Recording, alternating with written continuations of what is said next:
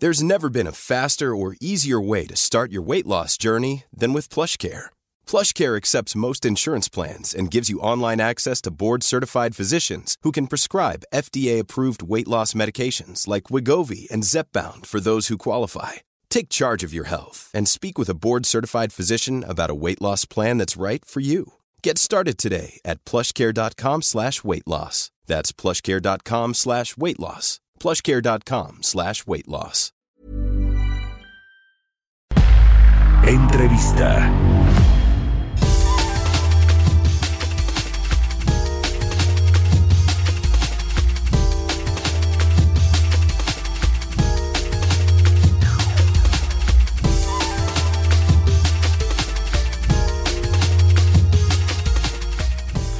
Ya estamos de regreso aquí en Bitácora de Negocios. Son las 6 de la mañana con 30 minutos, tiempo del centro de México.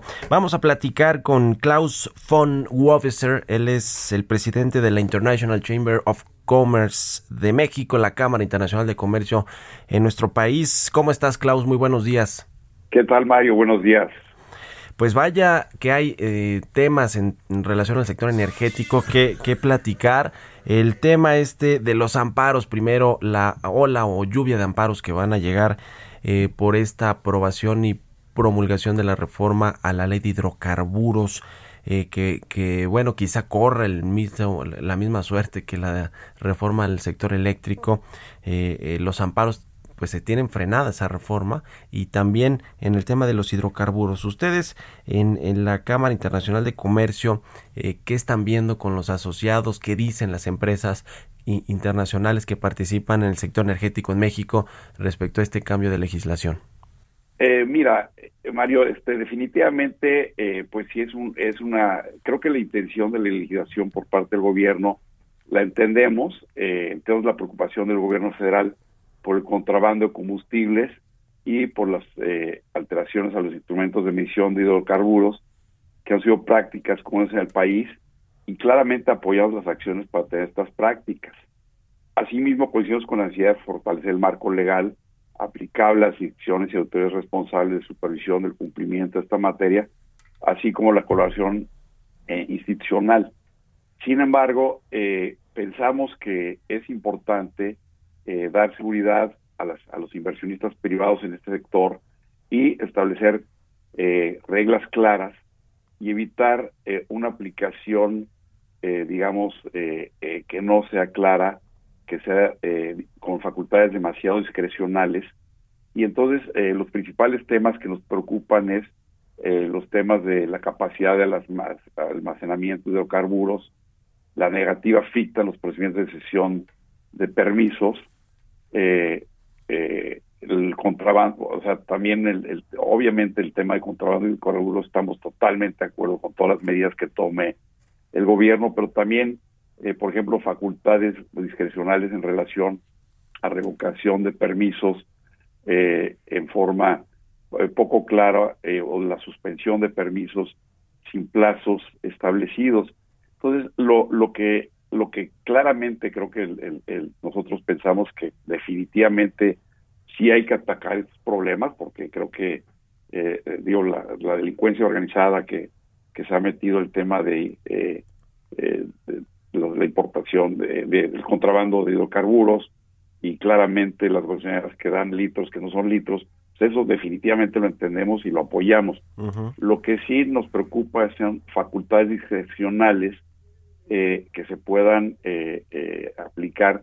Por ejemplo, la, la, la negativa eh, ficta, o sea, si se pide la cesión de un permiso, si la Secretaría no contesta en un plazo de 90 días, se entiende negado el permiso, cuando en realidad eh, antes establecía la afirmativa ficta, eso obligaba a la autoridad a ser eficiente en la contestación de esas solicitudes de permisos y este, si no contestaba, pues entendía otorgado el permiso. Ahora es al revés, y entonces eso sí genera una preocupación, porque entonces si la autoridad no contesta, se entiende negado, y entonces hay que atacar esa resolución, o si hay un eh, eh, si hay una afectación a una a, un, a una eh, capacidad de almacenamiento de, de, y, y, o hay una suspensión y no hay un plazo establecido Entonces, esas son eh, las preocupaciones que tenemos, que no haya una eh, claridad de cuáles son las facultades de la autoridad y que pues, tenga que motivar y fundamentar sus resoluciones y, que efectivamente si no contesta, por ejemplo, en la caso de una sesión de un permiso, pues que se entienda como otorgado el permiso, como estaba en la ley. Claro. Eh, ¿Les preocupa el tema de la redacción eh, de, la, de la ley de hidrocarburos que propuso el presidente López Obrador y prácticamente se pasó así en el Congreso? Eh, porque yo he escuchado a Rocío Nale, a la Secretaría de Energía, diciendo que pues no, no es que quieran espantar o marginar a la iniciativa privada de, del sector de hidrocarburos, eh, simplemente quieren fortalecer a petróleos mexicanos por esta idea eh, quizá romántica o, más bien ideológica justamente de la autosuficiencia energética y de, y de que Pemex retome, digamos, este poder en temas de, de la producción y, de, y de la distribución y venta de gasolinas finales ya. ¿Ven, ¿Ven un problema con la redacción o con que efectivamente el gobierno tiene la intención de fondo de eh, desplazar a la iniciativa privada de este sector? Habrá que ver, habrá que ver cómo aplica la ley, porque eso, eso tendremos que ver que efectivamente cómo se aplica. La medida en la que la ley se aplique para eh, combatir los problemas del huachicol, eh, del contrabando de gasolinas, estamos totalmente de acuerdo si esta reforma se aplica para desplazar eh, a los inversionistas eh, privados, estamos totalmente en contra porque nos parece que sería cambiar las reglas de juego. Son inversiones que en muchos casos, eh, inversiones extranjeras que se han hecho, pero también inversiones por parte de mexicanos que totalmente hicieron dentro del marco de la ley. Y entonces desplazarlos indebidamente sí nos parece, nos preocuparía definitivamente. Habrá que ver cómo se aplica. Ahora, también está la controversia constitucional que ha presentado la Comisión Federal de Competencia porque claramente Pemex eh, tiene un poder eh, sustancial en el mercado y tiene de alguna manera una posición monopólica que habría que simplemente eh, hacer las regulaciones asimétricas para que efectivamente se, pueda competir y que y creo que la competencia es sana porque al final de cuentas la competencia beneficia a los consumidores.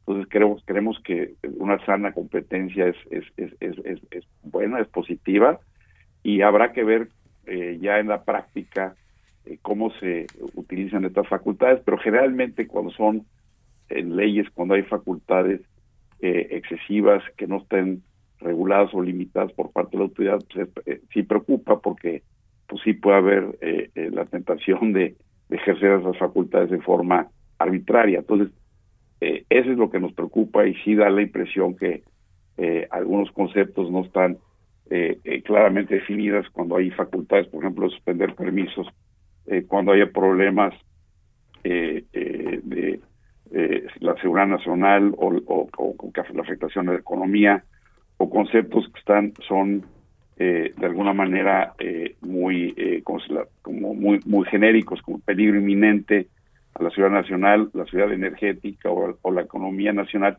no están definidos estos conceptos, entonces eh, son ambiguos y sí eh, se presta a que se ejerzan estas facultades en forma eh, excesiva y, y, habrá que ver, eso eso lo tenemos que ver, pero seguramente pues sí va a haber una, una oleada de amparos importantes porque precisamente hay lineamientos en la propia Constitución en cuanto a que las facultades de las autoridades pues, tienen que estar eh, regladas muy específicas. Y el propósito, entendemos, de esta reforma del gobierno es combatir estos eh, estas prácticas eh, delictivas y estamos de acuerdo en ello, es 100%, eso creo que no hay duda alguna de que todos los que se dedican al contrabando de, de gasolinas y al y al, eh, al huachicol, pues esas personas deberán de meterlas a la cárcel y lo apoyamos y, lo festejamos y, felicitamos al gobierno por esa iniciativa, pero sí habrá que ser muy cuidadosos de cómo se van a ejercer esas facultades por las autoridades energéticas. Klaus, ¿cómo eh, ves esta carta que enviaron los empresarios estadounidenses del sector energético, eh, incluidos en este Instituto Americano del Petróleo, donde le piden a los secretarios de Estado de Energía, de Economía, la representante comercial de Estados Unidos y al propio presidente Joe Biden que le exija al gobierno mexicano cumplir los compromisos que adquirió en los tratados internacionales. Por supuesto, hablamos del TEMEC. Eh, es, es grave, preocupa a México que se pueda convertir esto en un asunto que vaya de lo comercial a lo diplomático o que de pronto nos puedan poner allá aranceles como sucedía con Donald Trump por, por estar pues eh, eh, cambiando las reglas del juego en México en este sector energético? Bueno, sí es, eh, sí, sí, definitivamente es preocupante porque digo, para, eh, como todos sabemos el Temec, pues es para México importantísimo. Digo, eh, las exportaciones es la actividad económica en la que mejor nos desempeñamos aquí en México y, definitivamente es, es preocupante. Y aquí hay dos niveles. Una es el propio gobierno que como parte del tratado pues tiene derechos en el TEMEC tiene derechos de, incluso iniciar un arbitraje en contra de México, Estado a Estado, por el incumplimiento de las obligaciones. Y también hay los derechos de los inversionistas, eh, en este caso de, Estados Unidos, eh, eh, de poder iniciar arbitrajes de, inversión contra México y contra el Estado mexicano por el incumplimiento de las obligaciones que tiene México en el TEMEC. Obviamente esto siempre y cuando hay afectaciones, o sea, tendría que haber actos concretos eh, donde se afectara a un, eh, eh, a un inversionista. Digamos, apenas aquí está, está esta, esta ley habrá que ver cómo se utilizan las facultades que están en la propia ley, pero en la medida que, que se, se violen derechos de los inversionistas que, que, tienen conforme al tratado de, del TEMEC, pues sí habría arbitrajes en contra del Estado mexicano y, podría haber eh, pues indemnizaciones, digo, podría, si se consideran expropiaciones indirectas, pues sí podrían eh, eh, ser asuntos importantes. Y claramente el gobierno tiene que cuidar esto porque finalmente es, es muy importante fuera el TEMEC porque, repito, gran parte de nuestra actividad económica depende del mismo, sería para México sería gravísimo eh, un, incumplimiento eh, al Tratado de, de, Libre Comercio con Estados Unidos.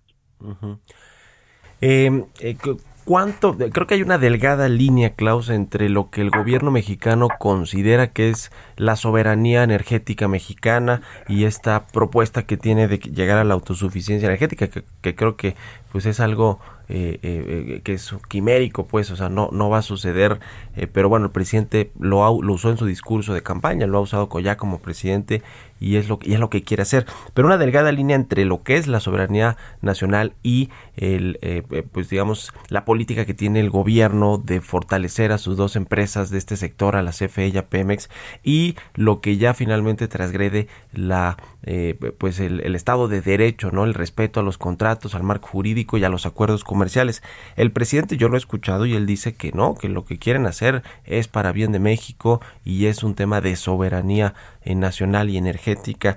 Eh, ¿Cómo ves estos puntos? Porque yo creo que ahí es donde va a estar lo más eh, relevante de la discusión, ¿no?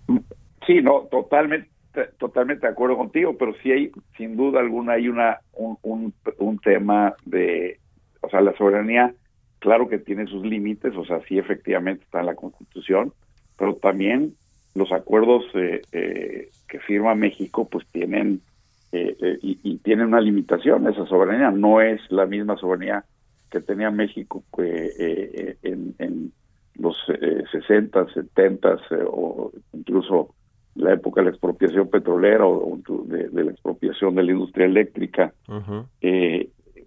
hoy hay estos acuerdos comerciales, son, son tratados que obligan a México y el incumplimiento de esos tratados pues tiene consecuencias. Entonces, sí, eh, me parece que no es lo mismo que el México de Lázaro Cárdenas o de López Mateos o de eh, eh, en los que se llevan a cabo ciertas expropiaciones con, con, ciertas consecuencias jurídicas a obligaciones en los que se han dado derechos y estos sectores se abrieron para los para los inversionistas extranjeros y se tienen que respetar y es muy importante respetarlos porque también el, el, violar esos acuerdos manda un mensaje muy negativo a los inversionistas extranjeros en general.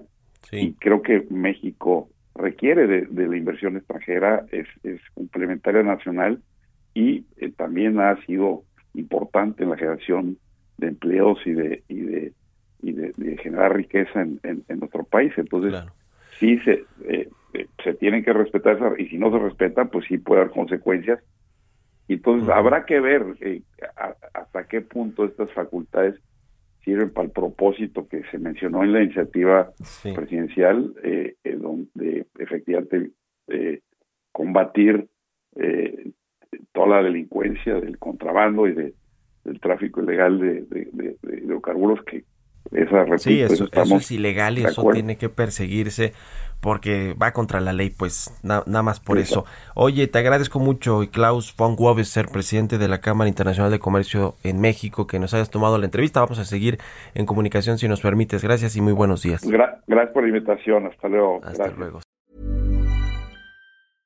Mom deserves the best, and there's no better place to shop for Mother's Day than Whole Foods Market. They're your destination for unbeatable savings, from premium gifts to show-stopping flowers and irresistible desserts. Start by saving 33% with Prime on all body care and candles. Then get a 15-stem bunch of tulips for just $9.99 each with Prime. Round out Mom's menu with festive rosé, irresistible berry chantilly cake, and more special treats. Come celebrate Mother's Day at Whole Foods Market.